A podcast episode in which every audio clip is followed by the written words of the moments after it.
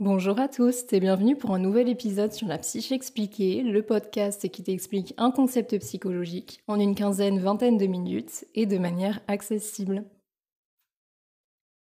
Aujourd'hui, on se retrouve ensemble pour un épisode hors série puisque c'est un podcast que je vais te faire en fait suite à un travail que j'ai eu à effectuer pendant mon stage de cette année, en première année de master.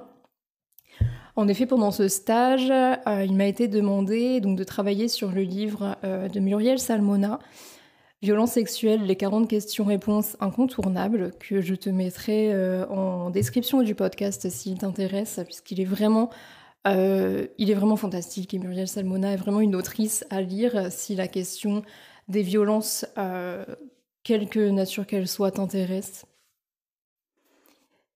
Donc j'ai choisi trois phrases en fait, hein, trois phrases clichés qu'on peut entendre en fait sur les victimes de viol. Et j'ai euh, travaillé dessus pour euh, un peu expliquer en fait ce qui se cache déjà derrière des mécanismes qu'on peut retrouver chez les victimes de viol, des mécanismes psycho, quelles conséquences ça peut avoir en fait hein, sur un enfant qui entend ces phrases-là, qu'il soit victime ou non, et également des stratégies un peu pour débunker l'ignorance et pour éviter que ce genre de phrase euh, se colporte encore plus, puisque ça peut vraiment avoir des effets délétères. Donc voilà un peu pour le thème de ce podcast, j'espère qu'il va te plaire, et on commence directement avec la première phrase. Mais avant ça, je te rappelle que le podcast dispose d'une version exclusive où tu peux retrouver des épisodes euh, sur des troubles 10, sur les troubles de la personnalité, voilà, des petits épisodes comme ça, bonus, qui ne sont pas disponibles en version euh, classique, et euh, tout sera détaillé dans la description de cet épisode si jamais ça t'intéresse. Et si mon travail te plaît, tu peux le partager, tu peux laisser un commentaire. Hein. Maintenant, il y a un espace commentaire sur la plateforme Spotify notamment. Et tu peux le noter aussi, ça m'aidera à le référencer. La première phrase que j'ai choisie dans ce, dans ce livre, c'est la phrase numéro 8. Je vais te la lire tout de suite. Comment pourrait-elle avoir été violée? Elle n'a pas du tout le comportement d'une femme violée, avec ses sourires, son air détaché, ses incohérences.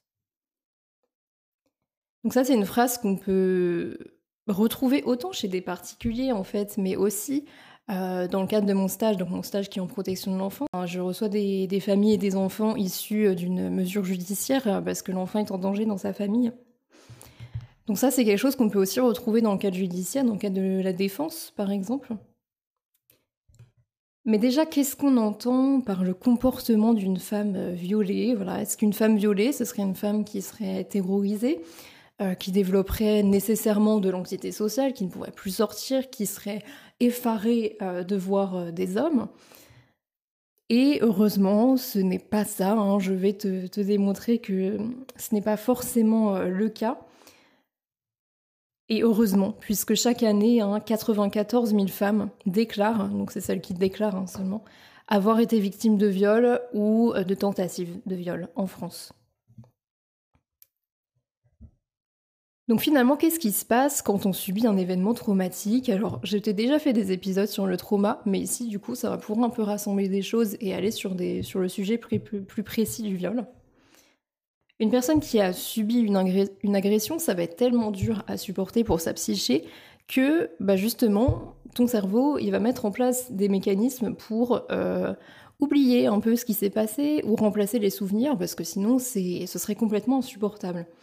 Donc le corps est très bien fait et ce qui se met en place psychologiquement, c'est ce qu'on appelle notamment la dissociation. Donc la séparation, si on peut dire, entre le corps euh, et l'esprit, les sentiments, les émotions. Cette dissociation, elle apparaît généralement pendant hein, l'agression et elle peut durer jusqu'à 15 jours après, donc ça peut être vraiment très long. Et bah, du coup, d'où ce détachement hein, finalement qu'on peut observer chez les victimes de viol aussi. La dissociation, un des, enfin, ce qui peut être associé en fait, euh, c'est l'amnésie par rapport à l'événement qui peut être totale ou qui peut être partielle. C'est ce qu'on appelle l'amnésie traumatique ou l'amnésie dissociative. Cette amnésie, elle est recensée notamment dans le DSM-5, hein, donc le manuel diagnostique et statistique des troubles mentaux. L'amnésie dissociative, elle y est définie comme une incapacité à se rappeler des informations autobiographiques importantes, habituellement traumatiques ou stressantes, qui ne peut être un oubli ordinaire. Elle est à la source d'une détresse cliniquement significative ou d'une altération du fonctionnement social, professionnel ou dans d'autres domaines importants. Donc vraiment, on a beaucoup d'auteurs, hein, qui parlent donc de mécanismes de survie ou d'évitement mental de long terme aussi hein, avec cette amnésie.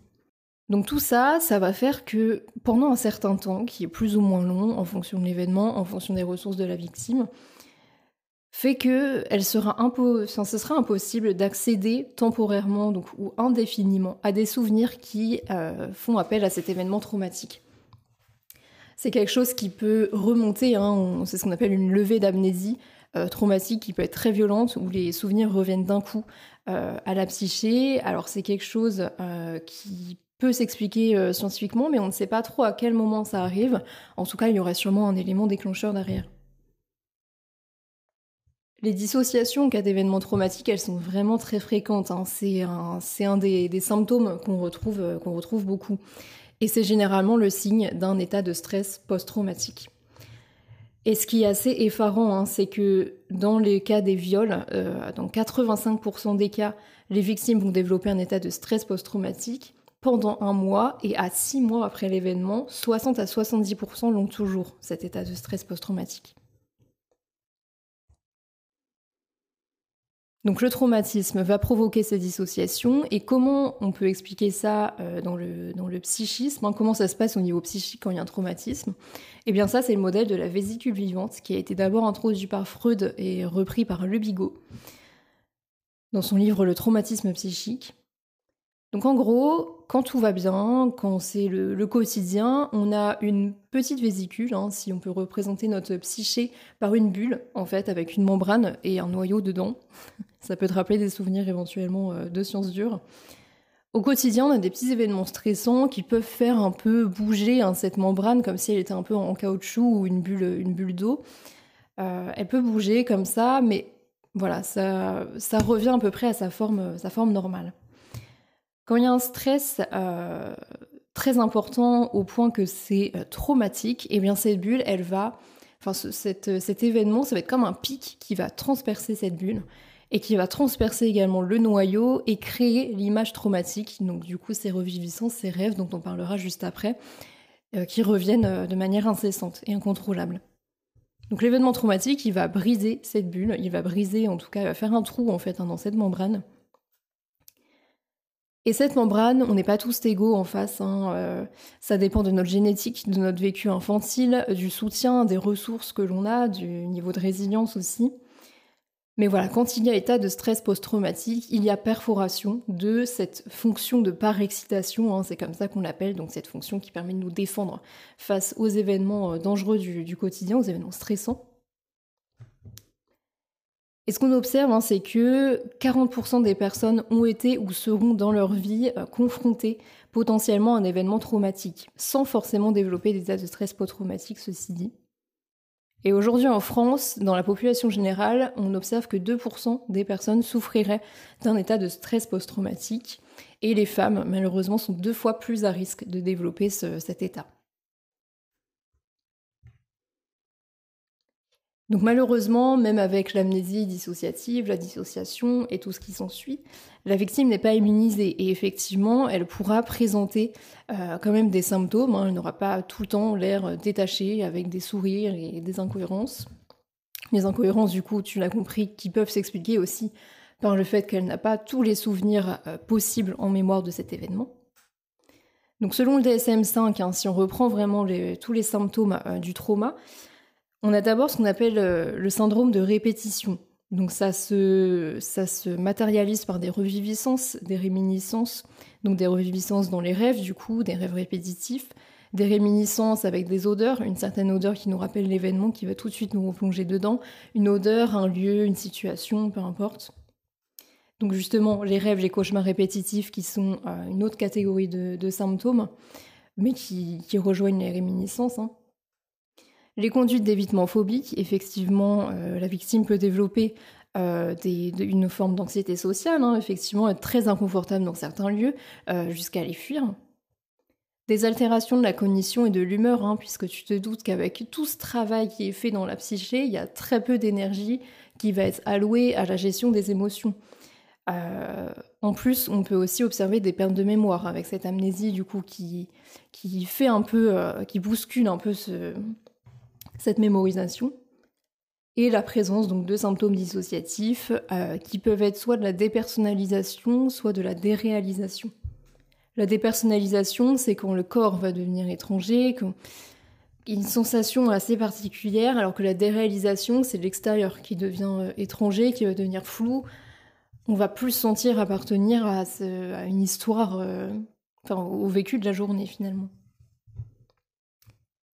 Un autre symptôme, c'est le souvenir écran aussi, hein, qui est moins recensé puisque c'est quelque chose euh, plutôt d'ordre psychanalytique. Hein. c'est Freud qui introduit cette notion de souvenir écran et c'est pas spécifique au traumatisme, contrairement aux symptômes qu'on a vus juste avant. Freud nous dit que le souvenir écran, c'est comme une couverture en fait, hein, qui donne à voir un souvenir à la place de celui qui a été réellement vécu ça obture le champ de la conscience et ça écarte toute autre focalisation. Donc c'est vraiment une autre scène qui va venir se greffer un peu par-dessus pour cacher la scène qui a réellement été vécue. Et c'est quelque chose qui va être totalement cru par, euh, par la personne qui, qui, subit ce souvenir écran. Hein. Euh, c'est tout à fait euh, explicable et malheureusement tout à fait normal. Donc la scène de viol, elle peut être minimisée, remplacée par une autre scène. Au même sens que l'amnésie traumatique, du coup, peut modifier le, récit de ce viol, hein, puisqu'on va pas avoir tous les souvenirs, ou alors ils vont revenir petit à petit, mais du coup on va se dire mais mince, qu'est-ce qui s'est passé réellement?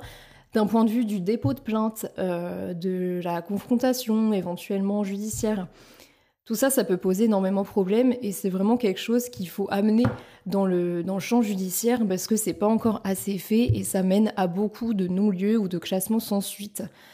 Euh, faute de preuves, alors que psychologiquement, tout ça s'explique.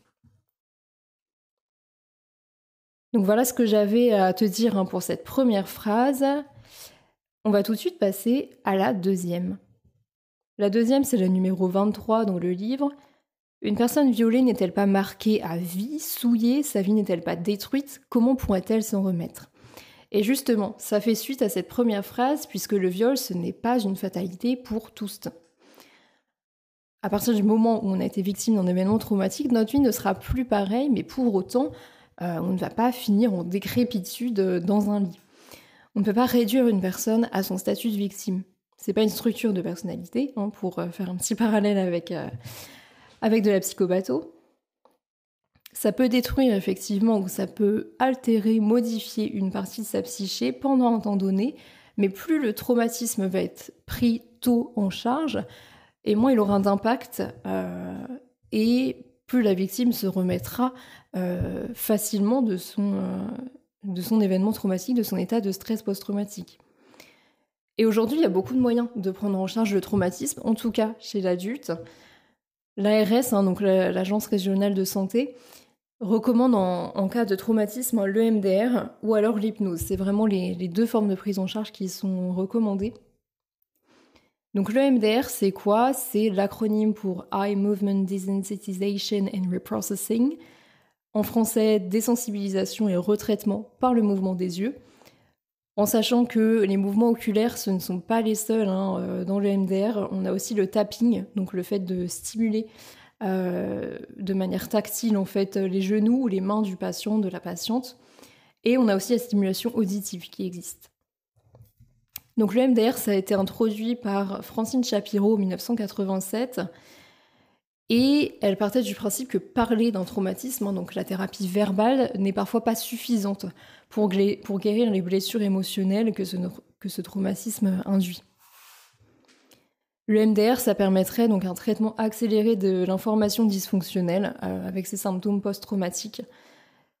Et ça pourrait guérir plus rapidement euh, le traumatisme qu'avec une thérapie classique verbale.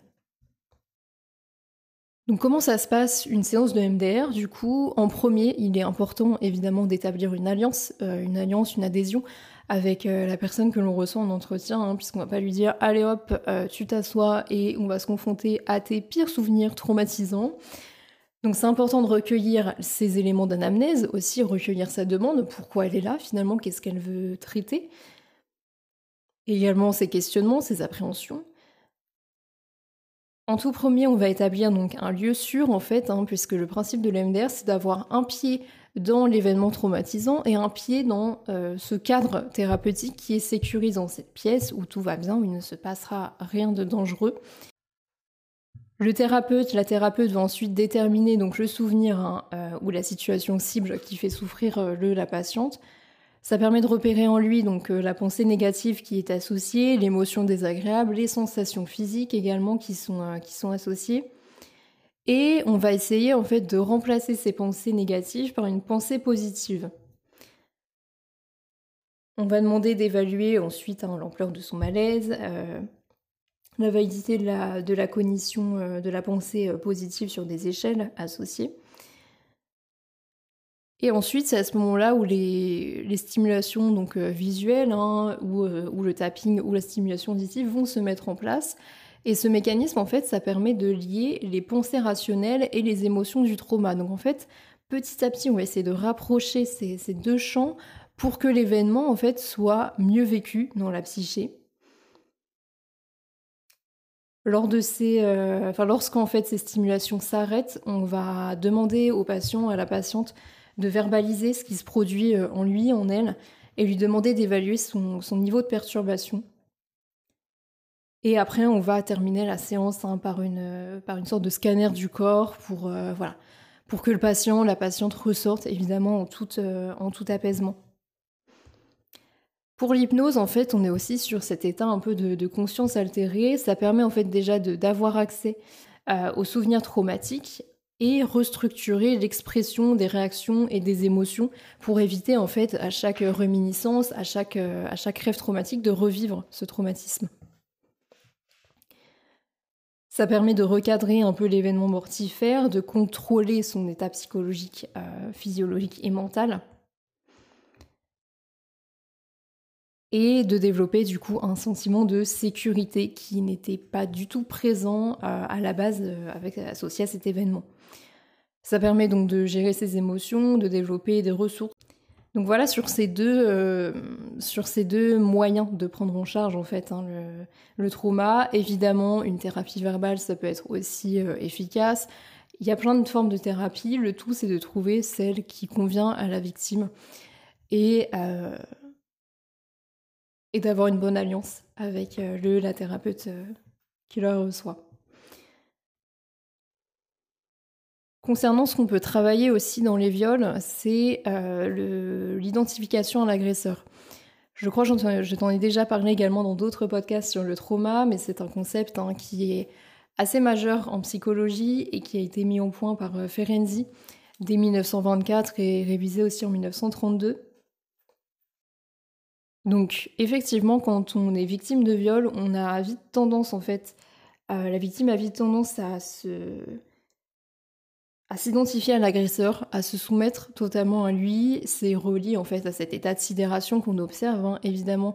Enfin, psychologiquement, une victime, généralement, ne peut pas se défendre quand il lui arrive quelque chose, que elle est tout de suite dans un état de sidération, plus d'un point de vue psychanalytique, cet agresseur qui va rentrer en elle. Ça arrive dans des conditions extrêmes de peur, de détresse. La victime va obéir en s'oubliant complètement et en s'identifiant totalement à l'agresseur. Et ça, ce que Ferenczi disait aussi, c'est que s'identifier à l'agresseur, ça permet aussi de l'avoir en soi, mais de le faire disparaître du coup d'une réalité extérieure à soi. Donc c'est aussi euh, une forme de, mécanisme de défense.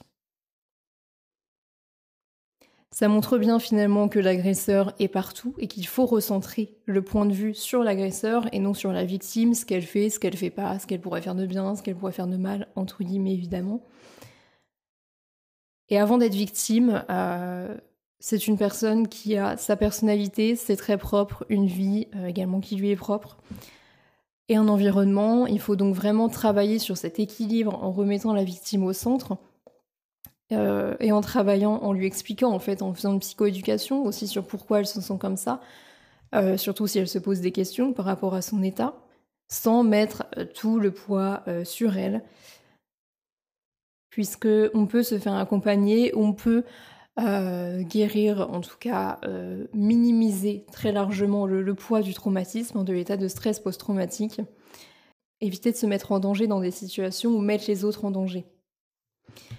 En plus, si on considère le viol finalement comme une fatalité, ça peut, ça peut amener aussi la victime à, considérer que ça va forcément se reproduire finalement sur elle, mais aussi potentiellement sur ses enfants, dans le cas d'inceste, si euh, la victime part du principe que c'est une, fatalité et qu'elle a été victime, elle peut développer une hypervigilance aussi, hein, euh, et des, conduites euh, d'évitement phobique très fortes pour éviter que ses enfants soient victimes. Donc il y a vraiment une dimension transgénérationnelle hein, qu'il est important de, travailler aussi avec ses victimes. Hein. On peut le faire avec la systémie. La systémie donc, qui prend en compte l'environnement euh, familial et les diverses générations, en travaillant notamment avec le génogramme. Hein. C'est très très intéressant en, thérapie euh, à évoquer et à faire. Et pour un enfant finalement qui entend cela, euh, ça va lui inculquer l'idée, bah, finalement, s'il est victime, qu'il ne pourra jamais guérir, que c'est mort, que voilà, il a été euh, victime de viol euh, ou d'inceste. Il ne guérira jamais, aucune victime dans son entourage sera forcément anéantie. Ça peut amener du coup de la culpabilité. Pourquoi est-ce que moi je n'ai pas agi? Pourquoi est-ce que j'ai laissé euh, dépérir entre guillemets comme ça? Ça ne légitime pas bien son propos de victime non plus, qu'on va dire bah mince. On me dit que j'ai l'air détaché, euh, alors que je devrais souffrir, euh, etc. Ça peut éventuellement euh, aussi lui amener des symptômes anxio-dépressifs, du coup, tout ça, lié à tout ça, de l'isolement, des conduites d'évitement. Donc, en fait, ça ne peut qu'aggraver son état, qu'il soit victime ou non, encore une fois. Hein. Et s'il est victime, toute cette culpabilité, toute cette idée qu'il ne guérira jamais, ça risque de prolonger son état de stress post-traumatique aussi, parce qu'une prise en charge, du coup, ne sera pas demandée euh, de sa part, et des angoisses constantes avec une hypervigilance, un manque de confiance envers les adultes, notamment les hommes, ou une hypersexualisation, à l'inverse qu'on peut observer chez des jeunes victimes euh, d'inceste, de viol, c'est une hypersexualisation des enfants qui vont être vraiment très à l'aise avec le contact euh, à l'autre, qui peuvent avoir des comportements sexuels problématiques aussi avec, euh, avec euh, leurs camarades de classe, à l'école en l'occurrence, qui viennent envers l'espace en fait, hein, l'espace personnel, cette, cette distance qui est normalement admise, et qui peuvent être très agités aussi, hein, qui, peut, qui peut être un symptôme de, de dépression latente. Et selon sa structure de personnalité, des phobies, peuvent, euh, des, phobies, des tocs peuvent se, mettre en place aussi. Encore une fois, le mieux, c'est de lui expliquer le processus, surtout de déconstruire euh, avec tous ces éléments psychologiques ce genre de phrases qui peut avoir vraiment des effets délétères. Lui expliquer qu'on peut être pris en charge, que ça peut aller mieux, lui montrer des exemples, des représentations de personnes qui vont mieux aussi. Et enfin, donc tu l'auras compris, ça va être un épisode un peu plus long, hein, parce que c'est un hors-série, et je trouvais ça cool de le faire en une fois, ça va être plus simple pour tout répertorier. On passe donc à la troisième et dernière phrase ensemble, qui est la numéro 15 du livre. Comment est-il possible d'être violé par son, sa conjointe ou, ou son partenaire? Comment est-il possible d'être violé quand on est une personne handicapée, malade, etc. Comment est-il possible d'être violé quand on est un homme? Comment peut-on être violé par une femme? Donc tout ça, hein, ça relève beaucoup de, beaucoup de, questions, de questionnements, notamment sur le genre, mais j'en parlerai juste après, puisque la première chose que ça m'a évoqué en fait en travaillant sur ces phrases, d'être violé par son, sa conjointe ou son partenaire, c'est la notion de devoir conjugal qui a disparu des textes légaux euh, très récemment. Hein. Il est reconnu par la loi ce viol conjugal depuis 1990 seulement. C'est un fait aggravant depuis 2006 et le viol conjugal représente 30% des viols en France. En 2019, en moyenne, 213 000 femmes ont subi des violences sexuelles et physiques par leur conjoint ou leur ex-conjoint. Et en moyenne, 47% des 94 000 euh, femmes hein, victimes de viol ou tentatives de viol ont subi ce viol de leur conjoint ou de leur ex, malgré les évolutions légales donc, sur, le, sur le sujet. On a notamment l'article 36 de la loi du 9 juillet 2010 euh, du Code pénal qui met fin au consentement présumé pour un une partenaire de couple. Donc en 2010 seulement, on se dit que effectivement, quand on est en couple, on n'a peut-être pas toujours envie d'avoir des rapports sexuels avec l'autre. C'est vraiment extrêmement récent. Mais en tout cas, ce n'est pas parce que la loi euh, change que forcément les mentalités évoluent avec. Ça y contribue évidemment, mais ce n'est parfois pas suffisant. Il y a vraiment une intériorisation de ce devoir conjugal dans beaucoup de couples, hein, de devoir faire plaisir, que ok, c'est mon rôle, et je pense que c'est majoritairement le cas euh, pour des femmes. Et parfois aussi, on cède parce qu'on a peur d'être euh, violenté, de, subir en fait des agressions physique en plus de sexuel. Même si c'est pas une majorité des cas, hein, d'ailleurs, il faut vraiment enlever cette idée euh, du fait que le violeur euh, est un fou, un marginal, qui est un peu malade dans sa tête. C'est faux. Euh, c'est faux, hein, puisque 91% des viols sont commis par une personne qui est connue de la victime. Connue, en qui on a confiance, et malheureusement, ça ne suffit pas. Ce sont les violeurs et violeuses, il y en a aussi, sont des gens lambda. Vraiment, j'insiste sur, euh, sur ce point-là. Ce qui peut également faire euh, intrusion dans cette euh, notion de devoir conjugal dans le couple, c'est la notion d'emprise. Même s'il n'y a pas besoin d'emprise pour qu'il y ait viol conjugal, c'est quelque chose qui peut arriver aussi. Qui fait qu'on ne se détache pas, qu'on ne peut pas partir, qu'on ne peut pas arrêter la relation.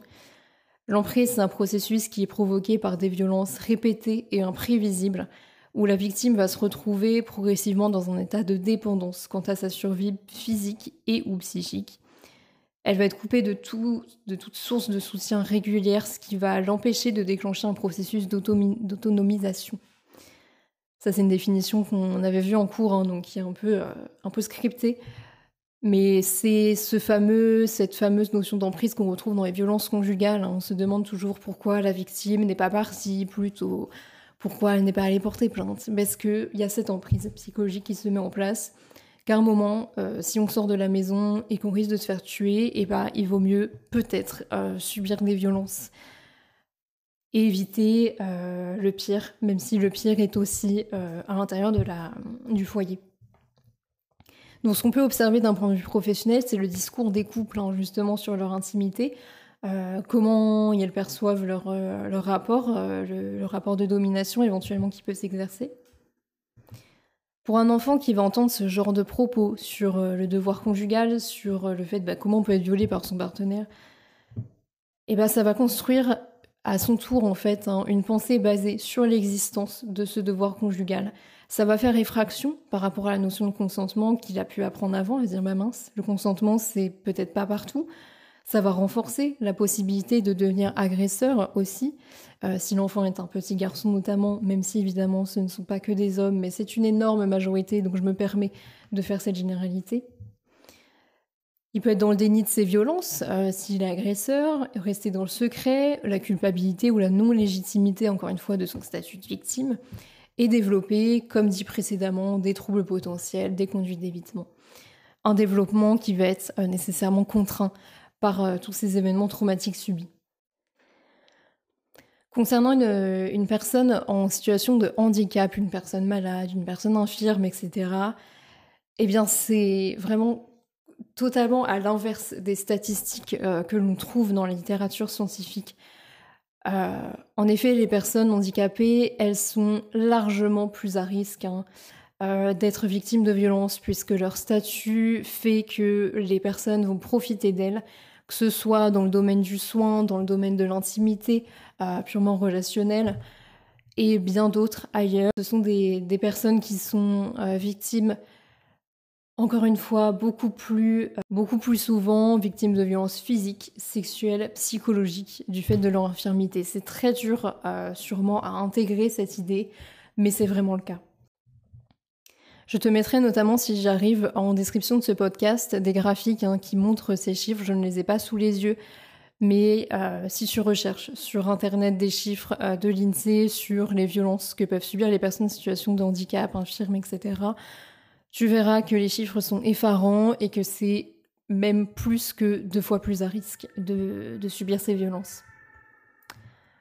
Ensuite, comment est-il possible d'être violé par une femme ou quand on est un homme? Tout ça, ça pose la question du genre. Il faut vraiment garder en tête, en tout cas, que euh, cette phrase part du fait qu'on parle de personnes cisgenres, donc c'est-à-dire dont le sexe assigné à la naissance est le même que le ressenti de genre à l'intérieur d'eux.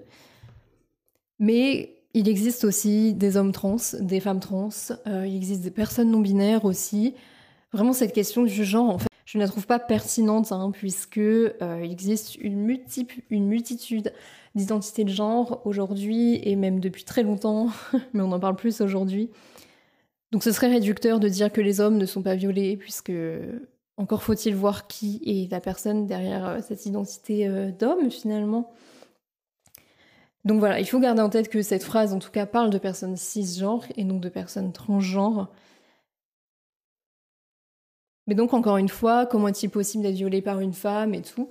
Il faut savoir que le devoir conjugal et que la domination, elle peut s'exercer malgré les représentations dans les deux sens.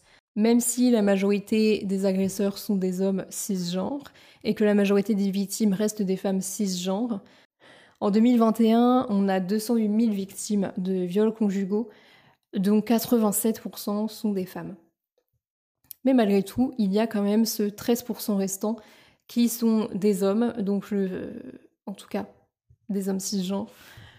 Donc ce rapport de domination, il peut s'exercer dans les deux sens, même si on n'a pas besoin d'en arriver à des coups, à de l'emprise psychologique et ou physique pour qu'il y ait viol conjugal. Le viol, l'agression sexuelle, c'est quoi? C'est tout simplement lorsque le consentement n'a pas été respecté. Le consentement sexuel, c'est l'accord qu'une personne donne à l'autre pour participer à une activité sexuelle. En droit, ce consentement, il est donné par des paroles et des gestes, il doit être clair et respecté. Certaines conditions physiques ou mentales peuvent l'empêcher, donc là on retourne sur le sujet des personnes infirmes.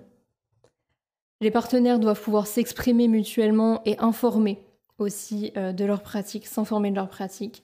Le consentement, il doit être fait à chaque acte sexuel en étant à l'écoute et il peut être réversible à tout moment il doit être enthousiaste. L'important, c'est de savoir si la personne a dit oui et pas si elle n'a pas dit non.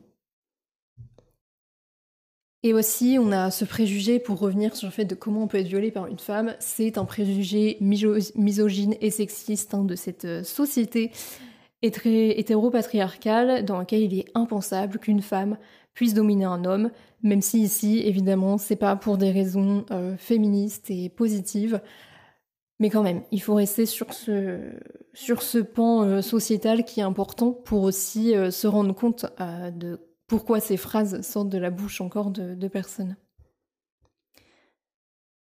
Donc comment on peut faire hein, finalement pour encore une fois débunker un peu cette ignorance, ce que je qualifie en tout cas d'ignorance? Eh bien de la psychoéducation, je trouve ça vraiment essentiel, notamment pour les personnes qui ont déjà été condamnées pour leur pour leurs faits, donc en prison par exemple, une sensibilisation qui doit continuer. Donc pas seulement pour les personnes qui ont été condamnées, mais aussi sur euh, des cours de, consentement sexuel, d'éducation sexuelle, et ce dès le plus jeune âge, évidemment avec des mots, des termes qui sont adaptés, sans faire effraction pour l'enfant, sans lui développer des troubles euh, ou de l'anxiété, une hypervigilance par rapport à tout ça. Tout ça peut se faire, peut se mettre en place hein, pour apprendre et euh, respecter le consentement envers les autres dès l'école. Et même dès l'éducation, euh, au plus jeune âge aussi, ça ne se fait pas qu'à l'école, ça se fait aussi dans le milieu intrafamilial. Il faut écouter les personnes qui sont concernées, les victimes de viol qui parlent de, tout ça, les personnes en situation de handicap qui parlent de leur, de leur vécu quotidien, les études scientifiques, les ouvrages sur le sujet pour développer son empathie et sa compréhension du sujet et vraiment avoir des infos finalement qui viennent de la bouche des personnes concernées et il n'y a pas meilleure source que ça. Sans oublier cependant comment réfléchit un, un agresseur sur son ou ses passages à l'acte. Puisque se déconstruire, c'est quelque chose qui est très important, mais on risque aussi de passer à côté finalement de bah, comment un agresseur, lui, réfléchit par rapport à ça. On dirait que je parle de notion de préméditation nécessairement, mais évidemment pas forcément. Mais comment, encore une fois, comment ça se fait? Comment l'agresseur, lui, quels sont ses, référentiels en fait hein, euh, pour, euh, pour passer à l'acte, pour euh, réaliser ses viols, ses agressions sexuelles? Ce par quoi ça peut s'expliquer. L'exemple de la radicalisation, justement. Comment est-ce qu'on peut partir d'une personne lambda, en tout cas on verra que cette idée de personne lambda est également un petit peu fausse, mais on va le, voir ensemble juste après. Comment on peut partir justement d'une personne hors, euh, hors radicalisation, qui n'a jamais commis de violence, à la faire évoluer à tel point psychiquement qu'elle ne pourra jamais euh, se déradicaliser dans sa, dans sa pensée peut-être et passer à l'acte à son tour, voire radicaliser d'autres gens. Donc là, c'est une emprise qui est poussée à l'extrême et c'est pour mieux comprendre, en fait, hein, pour te, ouais, pour te faire mieux comprendre comment et pourquoi une victime, elle va minimiser généralement, en premier lieu, ce qu'elle a subi, qui peut pousser à des fausses interprétations et des représentations de celle-ci. Et aussi comment les agresseurs, eux, alors évidemment pas tous, encore une fois, dans ce, au sein d'un couple, il y a rarement euh, un désir de, radicalisation, d'emprise euh, très forte. En tout cas, ce n'est pas la majorité, même si ça existe. Et le processus de l'emprise, en tout cas dans la radicalisation, c'est qu'il y a d'abord des premiers pas, une adhésion et ensuite un engagement. L'étape des premiers pas, c'est le choix de sa, de sa victime. Donc il y a d'abord des facteurs d'exposition. Euh, qui est-ce que la victime fréquente? L'importance des rencontres physiques dans les lieux de socialisation, du groupe d'amis, de pères, et une fois que la victime est, repérée dans ce groupe-là, en fait, l'agresseur va essayer de tout faire pour adapter le message à ses attentes. Ça permet de maintenir un lien permanent, en plus avec Internet. Il n'y a plus d'espace pour penser à autre chose, qu'elle va être constamment, euh, constamment confrontée à, à cette personne.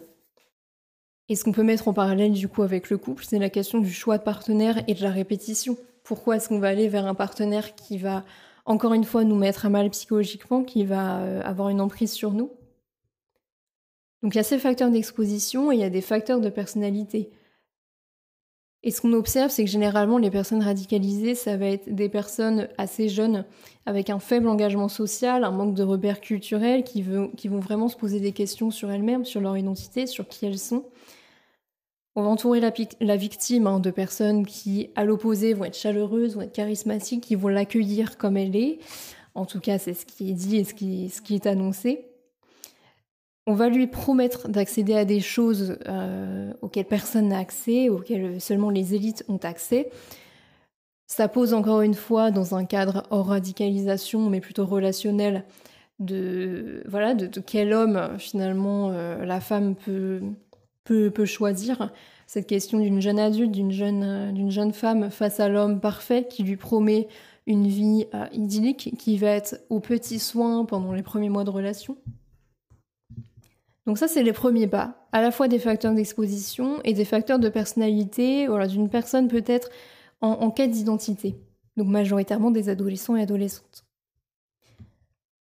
Ensuite, l'étape de l'adhésion, c'est que la victime de l'emprise, déjà, elle va pas se rendre compte, euh, se rendre compte de ce qui se passe. Elle va adhérer volontairement, ça joue sur le cognitif. Hein. Les personnes qui radicalisent sont des personnes vraiment très, euh, malines. Euh, aussi, avec un processus surtout qui est bien rodé. La radicalisation, c'est pas une altération des facultés de raisonnement, mais ça joue sur les bases du raisonnement qui, elles, sont fausses. Le processus d'adhésion, il est euh, exponentiel, hein, il va de plus en plus vite, il est de plus en plus intense.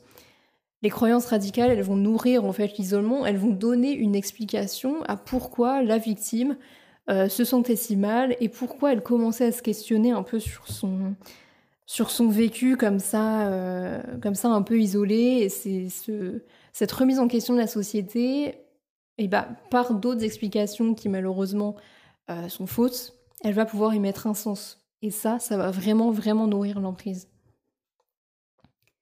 C'est dans ce temps de l'adhésion aussi qu'on voit que la victime va commencer à, rompre les liens brutalement avec son entourage d'avant. Elle va être portée par ce, nouveau groupe d'appartenance avec qui elle va, enfin qui va lui promettre des mondes et merveilles, donc avec qui elle va d'autant plus se donner L'effet du groupe, en plus, il est apaisant. On sait l'appartenance groupale dans la psychologie sociale, c'est quelque chose qui est très important. L'humain est un, animal grégaire hein, qui a besoin de ses congénères, de son groupe de pairs euh, pour avancer. Donc cette adhésion, c'est une période de flottement, de déstabilisation psychologique avec des procédures initiatiques et de l'isolement qui vont vraiment, vraiment être, euh, être marquées et manifestes. Et enfin, la dernière étape, c'est l'engagement. C'est le moment du passage à l'acte. En l'occurrence, ici, pour la radicalisation donc de la victime qui va devenir auteur, ou aussi passage à l'acte, euh, du coup, des violences conjugales qui vont se mettre en place, des viols conjugaux. Donc tout ça, ça joue sur l'émotionnel, ça va exacerber les vulnérabilités pour déconstruire toutes les certitudes que la victime avait avant. Donc tout ça, on va le balayer, on va le remplacer par autre chose, ce qui fait que sa psyché va être complètement changée. Chaque élément déstabilisé, en fait, va trouver son explication dans cette reconstruction par ce groupe de pères nouveaux qui va lui expliquer des choses et qu'elle va croire, puisque ça fait sens sur son, manque d'informations d'avant on va, ce, groupe en fait va réellement réécrire le passé et l'histoire perso de l'individu, et la victime ne va pas se considérer en tant que telle. Donc tout ça, voilà, ça paraît assez loin, peut-être euh, la radicalisation, ça nous parle pas trop, on a l'impression que c'est pas chez nous, que c'est pas proche de nous, on ne connaît peut-être pas dans, nos proches des victimes de radicalisation. Mais il faut savoir que ce processus d'emprise, ce processus de réécriture et de reconstruction psychologique, de manipulation psychologique, il est possible aussi sur un enfant au sein, du, au sein de sa famille. Ou un parent, par exemple, euh, va violer l'autre parent, ou alors un parent va violer son propre enfant. Dans les cas d'inceste, il y a une réelle manipulation psychologique aussi avec cette notion de secret, tu ne le diras pas, c'est notre petit secret à nous, etc. Et c'est aussi un processus que l'on retrouve, hein, cette euh, radicalisation, ce, monde nouveau, ces nouveaux comportements dans la prostitution et le proxénétisme des mineurs, qui est un sujet qui est très très peu abordé, mais j'ai eu une, j'ai assisté en tout cas à une conférence sur le sujet, donc ça, aussi, ça pourra aussi faire l'objet d'un autre épisode de podcast. Donc voilà ce que j'avais à te dire aujourd'hui sur ce travail que j'ai pu faire en stage, cette exposition que j'ai pu euh, faire à l'équipe sur le traumatisme, sur les victimes de viol, de violence. J'espère sincèrement que cet épisode t'aura plu, que la longueur n'aura pas été dérangeante, mais tu as tout ton temps pour l'écouter, c'est l'avantage, il restera en ligne sûrement indéfiniment. Donc j'espère réellement que ça t'a plu. Si c'est le cas, vraiment encore une fois, n'hésite pas à partager mon travail, à le noter. Et euh, quant à nous, on va se retrouver bientôt dans trois semaines pour un nouvel épisode sur la psyché expliquée. À bientôt!